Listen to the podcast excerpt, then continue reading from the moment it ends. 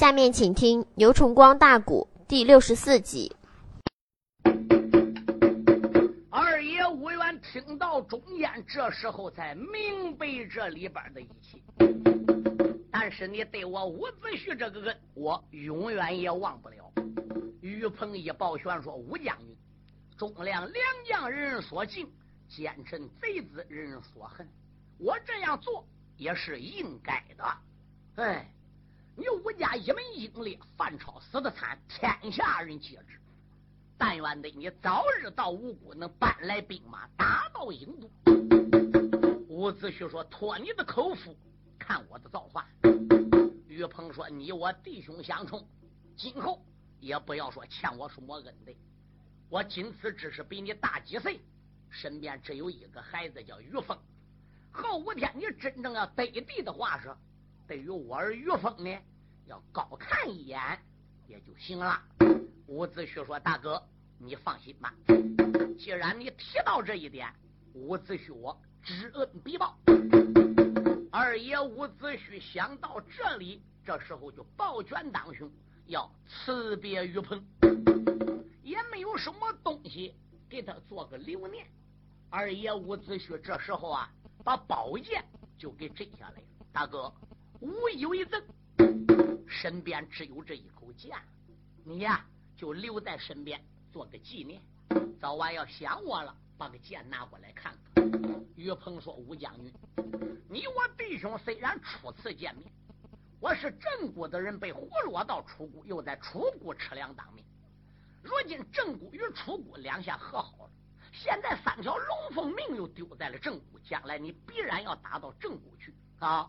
你现在前往江东搬兵了，没有兵刃，没有马匹是不管，我又没有多大多大的武术，现在以逮鱼为生，我又要这个剑怎么呢？嗯，现在啊。你就把你宝剑带在你身边吧。二爷伍子胥这时看他不接这个剑了，趁手就把鱼棚插在岸上把这二尺来长的船桩船脚子，他还不如就给拔了过来。伍子胥在这个船桩船脚子上边啊，就开了几行字开哪几行字呢？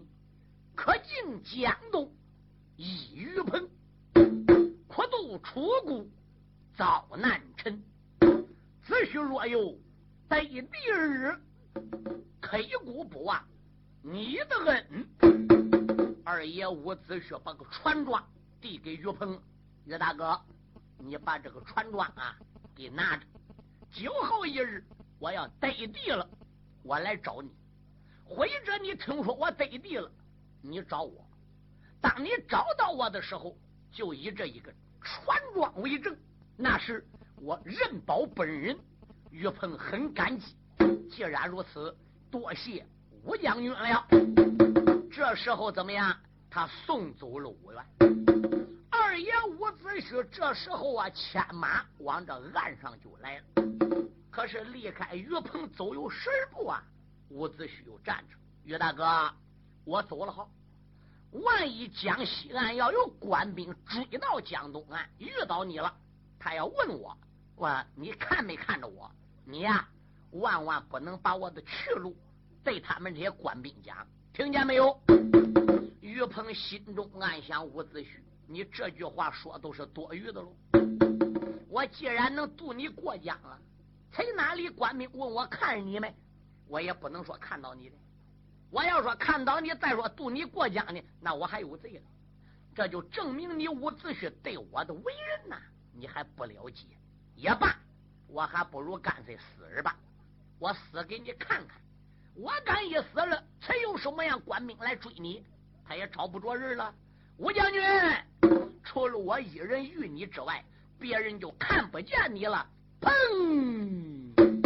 他跳到船上一头。还不如在江水里边去，再也不上来了。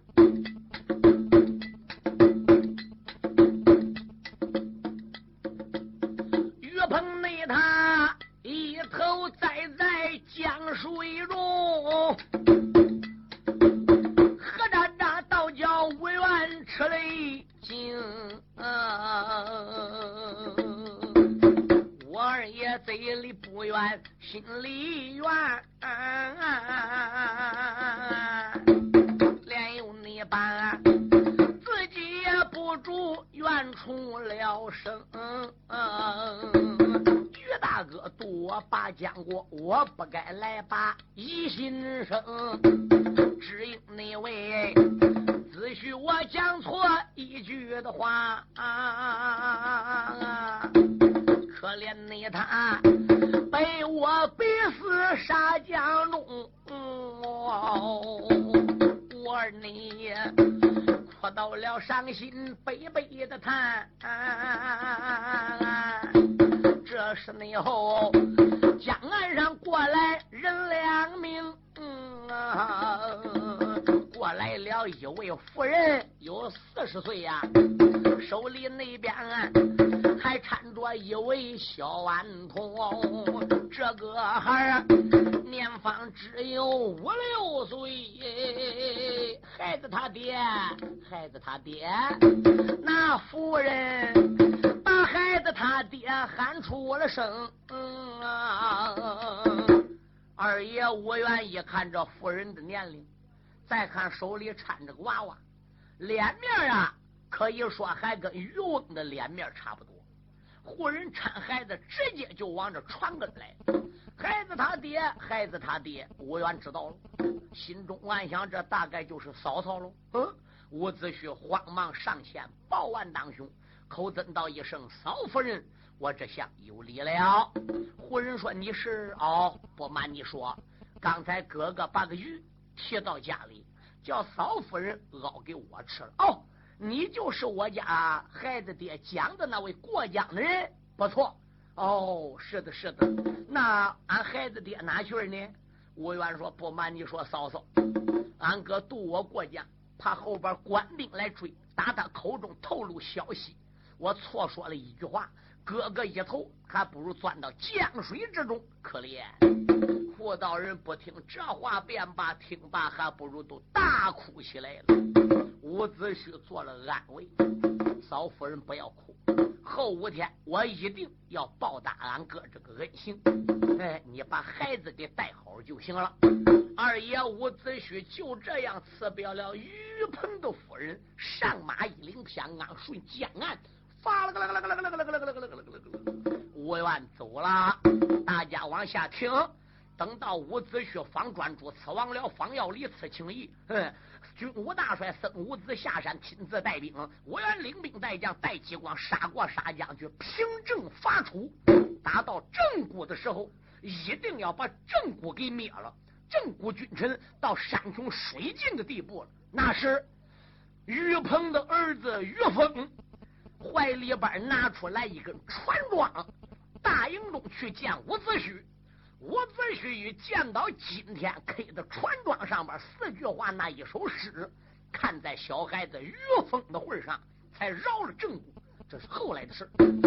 敢说那于鹏不已经跳江了吗？那个船庄不还揣在于鹏的怀里吗？对，于鹏这个人水性较高，怕是一头栽下去。搁江底下能过三天三夜，饿了可以带下边海将吃。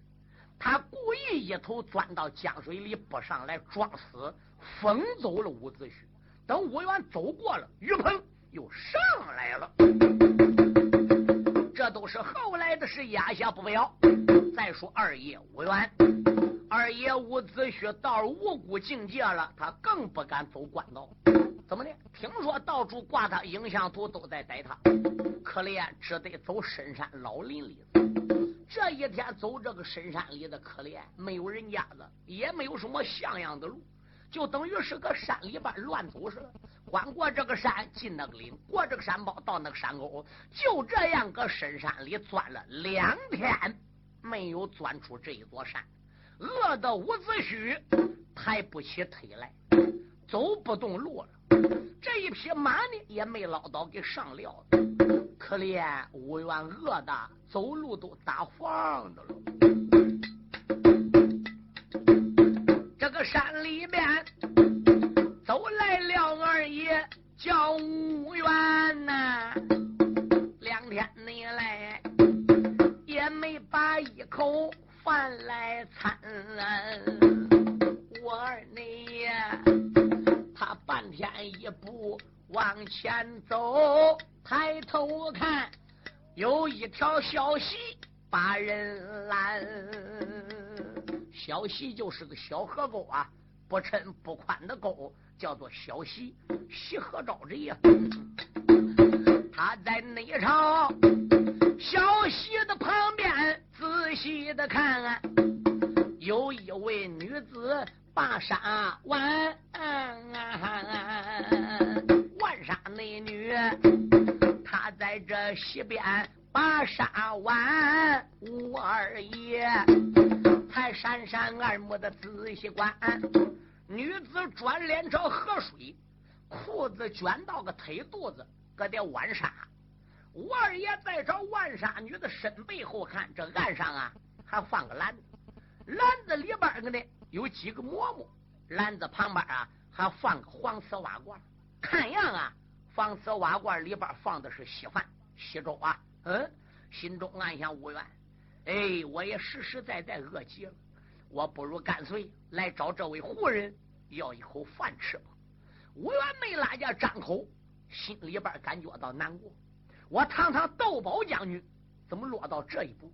伸手向人万杀女个女孩手里边去讨饭吃。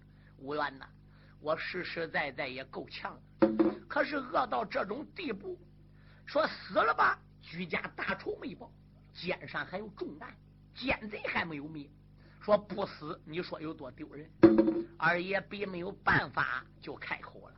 可是他还没拉家开口，这个万杀女子啊，似乎就发现有人到他身后了，而并且呢，也看到似乎有马了。虽然这万杀女看到有马有人，但是她看见装作没看见，还仍然头坑着。继续的玩杀，这时伍子胥啊就喊了：“你这位大姐，哎，我是个过路之人，遭难之人，你可能把你这个馍馍和剩饭给我一口吃呢？”二爷伍子胥喊头一遍，那女子啊坑头之故玩杀，装没听见。赶到二爷伍子胥说了第二遍了，这个女子啊就仔细听了。女子的耳朵中传出来的声音是一个男子的讨饭声，而而并且从这男子要饭的声音中听出来十分的凄凉，十分的伤感呐。那女子也没有转脸就说了：“既然你饿了，那篮子里边有馍馍，你就吃吧。黄瓷瓦罐里边放的是稀粥，你就喝吧。”人那女子虽然说话同意他吃了，仍然还是没转脸。我你爷呀，小溪的旁边来要饭，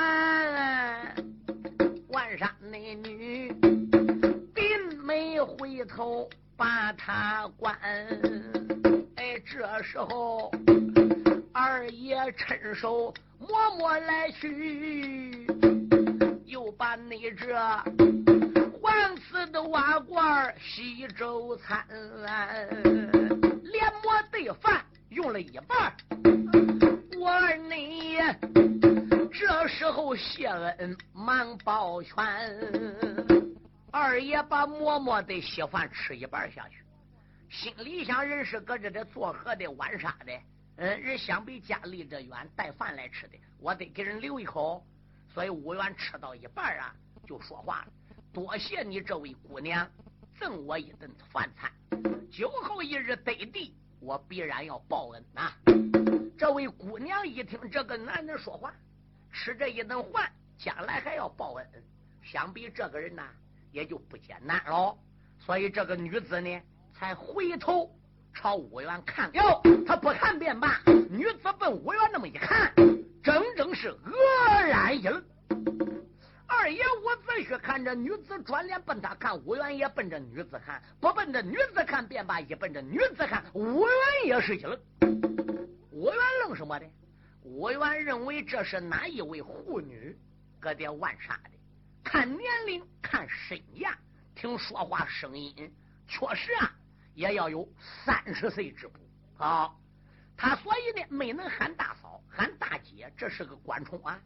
当这位女子转过脸来，五元再一望，这女子还留的是刘海发，便知道这个女子虽然三十岁，还是个大闺女；虽然有三十岁，还是个处女。什么叫刘海发？就是说这个头发后边给扎了起来，跟个刷把子形式；前边这个脑袋瓜子上边个还留了沾沾四齐的发箍着。这个头发叫刘海发，又叫处女发。如果说要结过婚了，脑袋瓜这个发箍子就不留了，直接也梳到后边给扎起来了。这样人就代表结过婚了，就不能叫刘海发，不能叫处女发了。所以这个女子一转脸，二爷武元才发现他脑袋上留的是处女发，心中暗想：这都三十岁人了，怎还没结婚，还没出门的呢？武元是那样一愣。这个女子朝二爷武元一看，一愣神怎么认得了？哎呀呀，这不是赵天华脱影行要逮的武元伍子胥吗？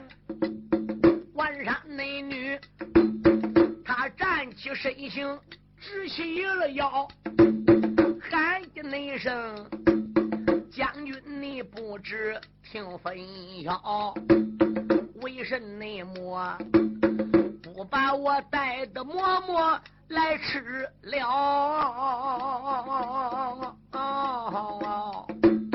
你留了一半为哪早？将军要吃就给吃了，要吃你就给吃饱。你那么大的个子，顿餐斗米的大将，怎么吃几个馍馍都能吃饱了？那个稀饭才喝一半就能饱了吗？甚至说刚才那些东西你不吃，我就再拿两折子那么多，也不够你吃的。你怎么刚吃几口都搁下了？将军呐，把馍馍给吃了吧。黄瓷瓦罐中稀粥你也给喝了啊。我家呢离这近，也不管就是二三里路啊。要真正饿呢，我把沙给带着回家，我就不吃饭了吗？啊！你是远路而来，过路之人，饿到这样了，我不是看在家根吗？哟，这位姑娘说话很懂道的。伍子胥一抱拳说：“既然如此，那我就多谢姑娘了。”二爷伍子胥搬起黄瓷瓦罐啊，又喝了，把剩下来这个馍馍，二爷伍子胥啊，又拿过来吃了。伍子胥一边吃着。一边就说：“姑娘，这是个深山老林，你来此地玩沙，怎么就你自己来，也没带其他的人呢？”哦，万沙女说：“家里边除了母亲之外，没有其他的人，就我自己一人呐。”武元说：“原来如此，你这位将军从何而来，往何而去？”武元心想：人家跟我既然。已经这了啊，嗯，对我那种心情，我呢也就不瞒人家了，跟他说实话吧。我不瞒你说，姑娘，我姓武，我叫武元，配字叫伍子胥。如何家里犯朝的，被奸贼所害的，过江的，赶往江东搬兵的，大路我不敢走，走到这山里了，挨饿了急了，我才向你讨饭的。姑娘并不感觉到惊奇。武将军，刚才我回头一看，我就认识你了。你呀。跟影像图上边画的是一样一样，无奈你这个头发白了，胡子白了，而影像上边呢，那个胡子和头发都是黑的。我刚才转脸一看到你这个脸庞，我就一愣神你这再一报名，我便知道你果真是武将军。那你怎么能认识我？你说你看到影像，你是没出闺阁蓝房的女子。大门不到，二门不出，你为什么能认得我这个人呢？我不瞒你说，吴将军，当年在楚国的时候，俺都看过你。我今次也只能比你小几岁吧。哦，你还到过楚国？万沙女说，我们的老家就在楚国，俺爹当年就在楚国为官。不过奸贼当道，独霸朝野，俺爹看破了皇家诸子之贵，一赌气。就辞了朝了，辞朝之后也没在江西出过登，带着我们家里边的人就来到了江东，到吴国的地盘上边就落了伏了。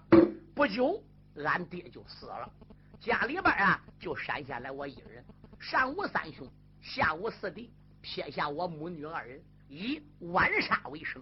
我为了做一个孝女，为了叫俺娘晚度晚安度晚年，我曾经发誓一辈子不嫁人。我这是在这个地方没有其他人，若有第三者，我也不跟你说那么多话。为什么？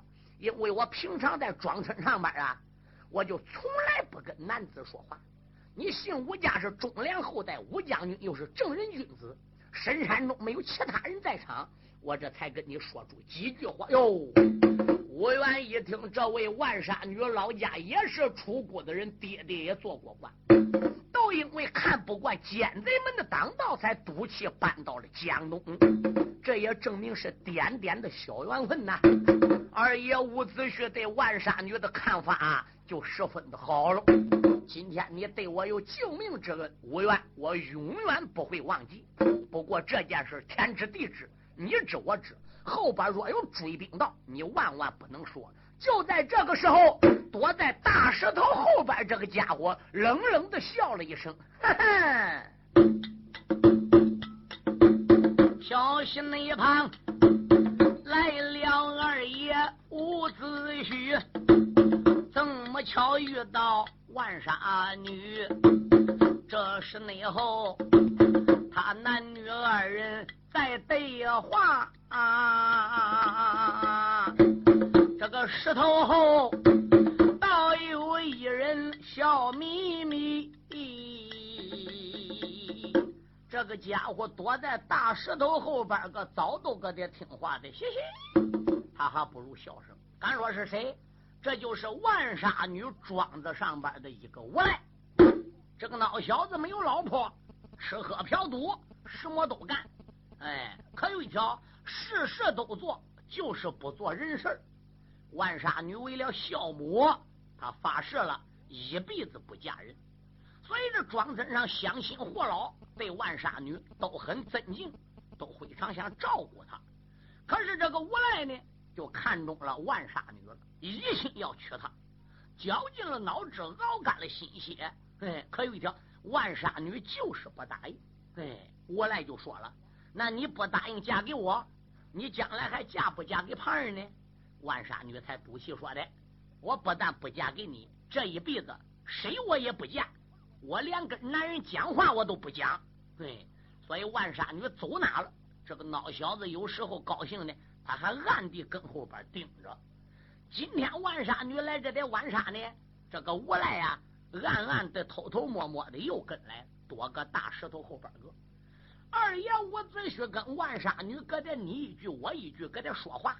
他这个距离呢稍微远一点五元说话有时候他能听到，有时候他听不到。万沙女说的话呢，有时候他躲个石头后能听到，有时候啊也听不到。声音有大有小嘞，声音有长有短嘞。哎，这个我来都想了，你不说不嫁给我的吗？你不说不跟男人说话的吗？我看这打哪里过来个野男人，牵个个这高头大马。我看你跟他拉呱还怪亲切，还如胶似漆嘞。妈妈连饭都给他吃，馍馍都给他吃了。嗯，你也不说你是贞洁烈女喽？哈哈，他笑这一声是讽刺，笑这一声是讽刺万杀女。你说话不算话，你怎么跟哪里这个一个陌生男汉子，跟漫天野狐里深山老林里小戏班跟他拉那么亲呢？所以他这个嘲笑声叫万杀女啊，就听见。万杀女心想：糟糕了，这个无赖听见了，那要回到庄村上边个一对些乡亲或老讲，他在到处造谣说些坏话，可怜我还有脸去见乡亲或老吗？死而不砰！这个万杀女一头还不如钻这小溪之中淹死了。二爷伍子胥一打寒战，万杀女，万杀女。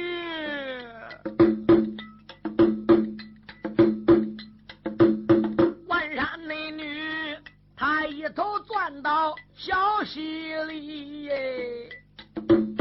可怜那人呐，一条的生命归了个稀。伍子胥还不会水，伍子胥别看个陆地上边马快枪战，本领那么高，一到水里子，二爷伍元都害了。哎，这个人有长处有短处，但得五元要有水性，书友们，你想想，人那样对他，他能不跳到水里去救人吗？所以他干着急没有话下去，一阵阵二目之中流了眼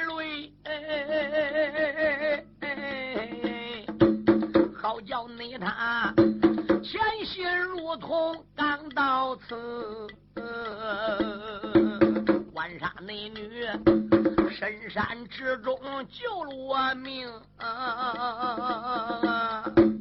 我如何的？将来得地报答你。吴元一想想，刚才我都听啊，哪点有人冷笑一声，似乎嘲笑，是不是与这一声嘲笑有关？我找找吧。等二爷我子胥人哪一找，那个无赖给吓得早都吓跑了。他回到庄村上边个，他不说冷笑万杀女怕丢人，怎么样？跳河里四十九。他造谣说万杀女跟一个陌生的人男汉子搁深山里如何如何如何如何的，哎，结果挨我逮到了，跳河自尽。他就窝来人家到处造谣，哎，压下他这边不表再讲五元，五元人他敢一没找到这孩子，又考虑到万杀女死的这样惨，二爷把个中指往虎口里一插，可哧把手指咬破，含着眼泪在一块大石头上面。就写了一首诗啊，怎么写的？可敬江东万杀女，苦度楚国伍子胥。如若苍天有灵验，可封此女为神女。二爷伍子胥按上去，三门星一转，又是十八国斗宝将军。他这在小溪旁边一写这一首诗不要紧，元气冲天，直奔宝地门。巡天都御史李长庚奏于神主，神主一听说下边有一位贞洁烈女万杀女为救丧门大帅，如何如何死而的，好，那我就加封他。神主张玉皇在凌霄殿加封万杀女为杀将神女。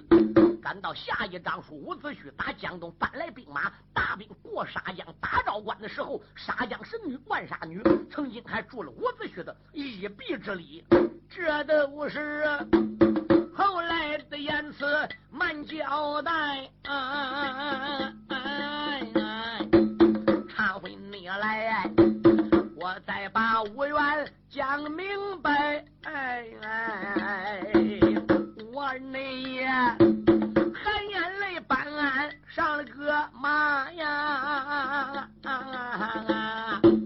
脑海里一阵阵的暗相猜，到何时我愿我顶到姑苏府，见到你了，二弟激光兵搬来，到何那时我顶到郢都用马差带分军。匹的挖眼用草揣，我内爷不容易闯出这座大山寨。哎哎哎哎哎这是内后啊，黄人滚滚坠山来。哎哎哎，这是内后，二爷打马奔古道，哦哦哦哦哦哦走一夜。太阳升了出来，哎二爷顺铺古道夜里走了一夜。第二天天刚刚才亮，哎，他就发现前边这个路上啊，有几个人搁这路当心，趴个地下不知干什么。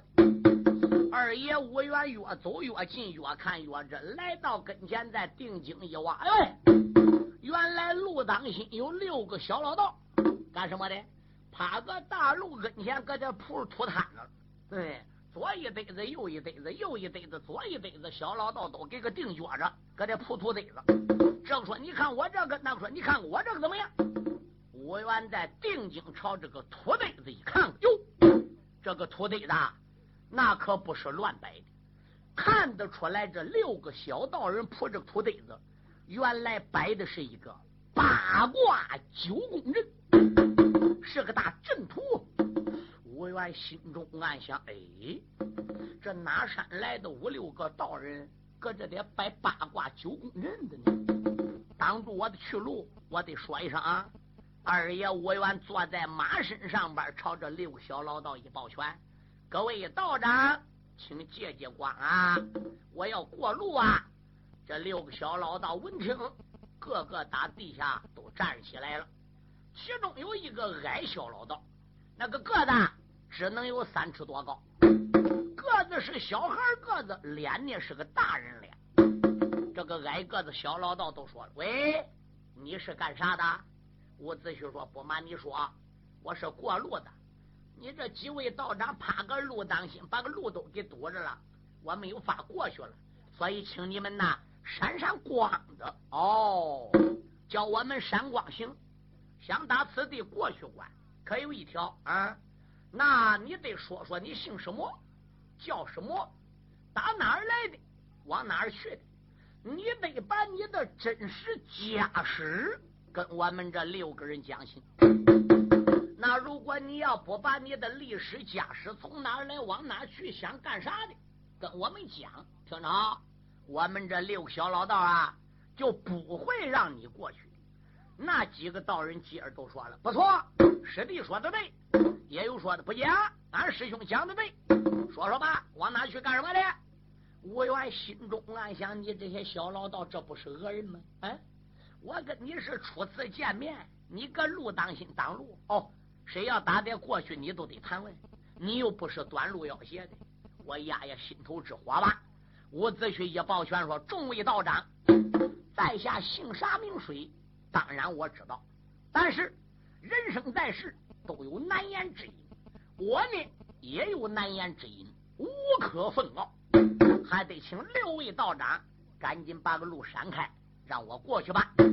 那要真正不说，今天就本想过去。伍子胥说：“道长，那你又何必会为难我呢？我跟你几人没有仇，我跟你几个人又没有恨。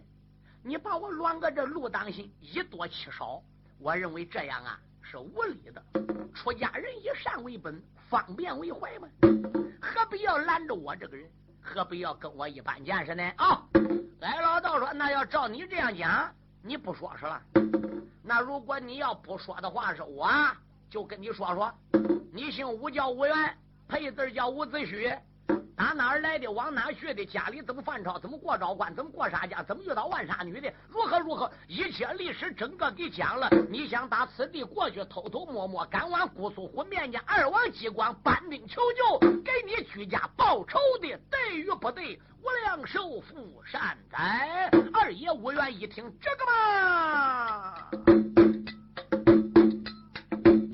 这个矮老道如此的这般把话明，何渣渣倒叫二爷吃了一惊，啊看起你来。江东的地界有高手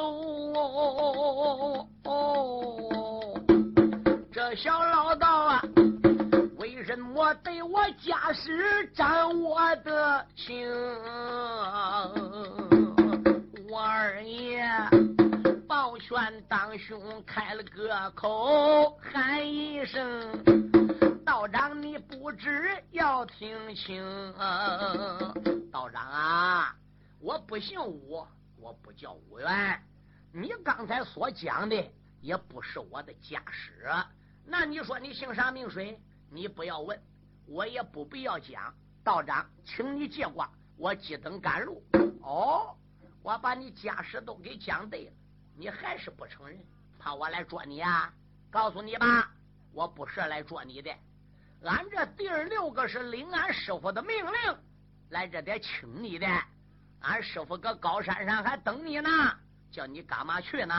我不瞒你说，俺这六个人呢是亲亲师兄弟你看着没？这是我大师兄，姓王，名字叫王禅；这是我二师兄，名字叫王敖；这一位是我三师兄，名字叫黄舒阳；这一位是我四师兄，名字叫黄北阳。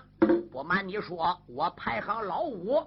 我名字叫毛遂，这是我的六师弟，姓肖，名字叫肖国达。今年毛遂把话谈，何扎扎惊动二爷叫吴元啊，原来是出家的道长把我等哎，也不内知他恩师住在那座的山。既然你是出家的之人，会行善。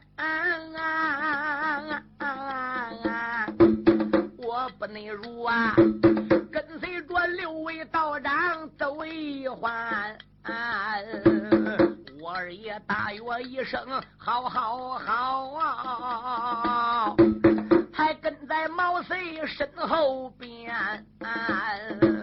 黄叔阳、黄北阳啊，又来了王敖对王禅，小国大，他带着子婿来得快。面前那里有一座高山，把人拦岸，把五元带到了半山腰。有一座山洞，把人拦岸，洞门的上边留神看，朱茶山。藏仙洞六个大字儿演谁现？六个小老道把伍子胥带到一座朱茶山，洞叫藏仙洞。洞门外边个叫五元，把马给拴好，走，跟我一块进洞见俺师傅去。我二内爷跟随了钟家道人到洞来进。有一那座三清大殿把人拦，他朝那座三清大殿留神看，殿台内上坐着了一位得道的仙，只见那他九两的道巾头上戴，八卦的道袍身上穿。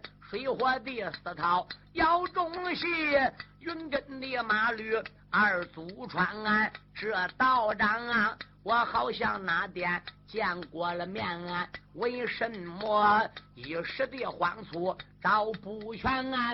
我二爷仔细一看，认得得了啊！想当那初为国救过我无冤。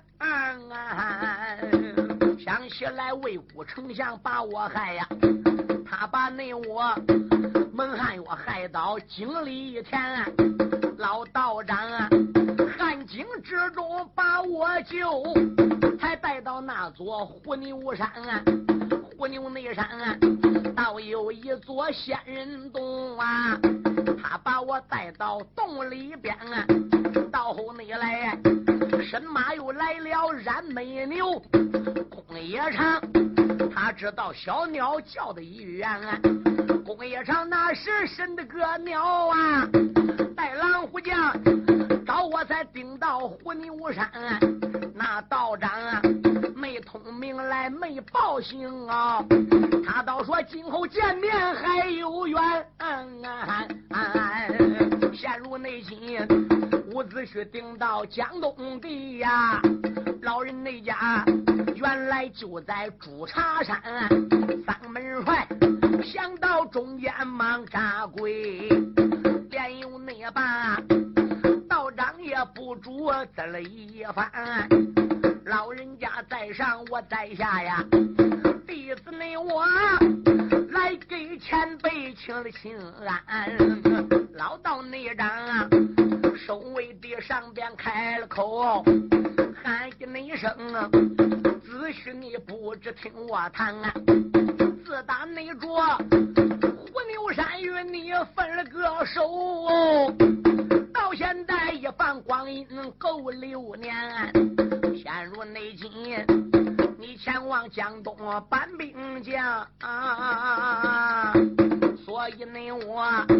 八卦阴阳算得全，命令我刘家的弟子将你带呀，所以你才把你带到朱茶山。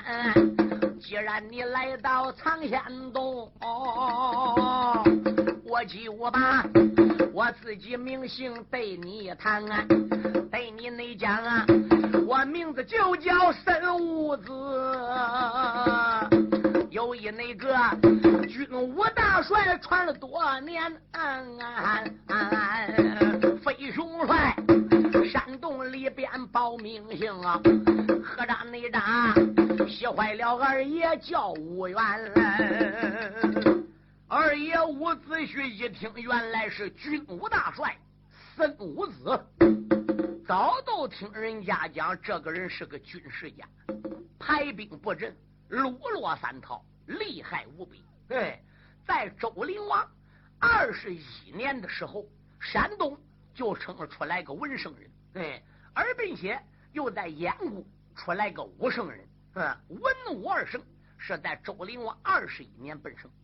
老人家既然是燕人，为什么不在燕国来到江东我国，来到朱茶山藏仙洞这个地方出家呢？这里边我也不知道，但是我也不必要多问呢。我愿再一次磕头，军武大帅，老前辈在上，晚辈我这想给你磕头了。这时，军武大帅孙武子就说：“子胥啊，你居家被害，死的冤枉，大仇当报。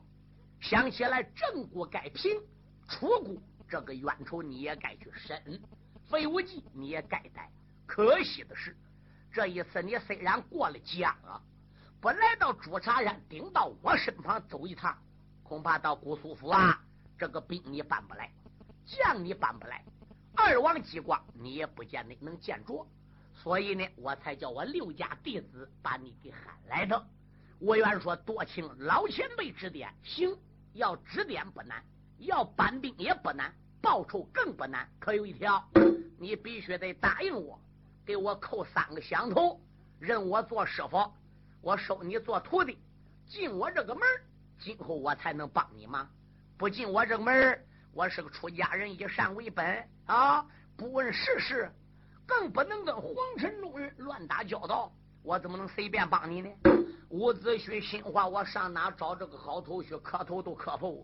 二爷伍子胥叩头三个，就认了军武大帅为师。